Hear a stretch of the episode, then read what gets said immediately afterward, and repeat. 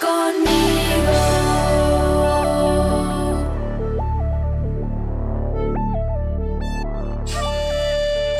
El carruaje de fuego. Cuando llegó el momento en que el Señor iba a llevarse a Elías al cielo en un torbellino, Elías y Eliseo salieron de Gilgal pero 50 profetas llegaron y se detuvieron a cierta distancia frente a ellos. Elías y Eliseo, por su parte, se detuvieron a la orilla del río Jordán.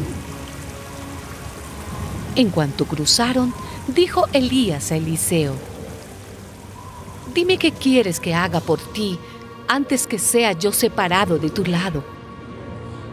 Eliseo respondió, Quiero recibir una doble porción de tu espíritu.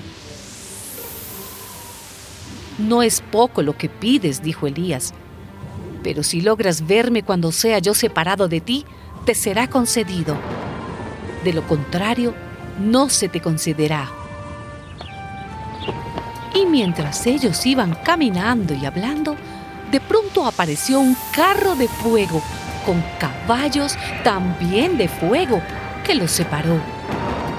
Y Elías subió al cielo en un torbellino. Al ver esto, Eliseo gritó, Padre mío, Padre mío, que has sido para Israel como un poderoso ejército.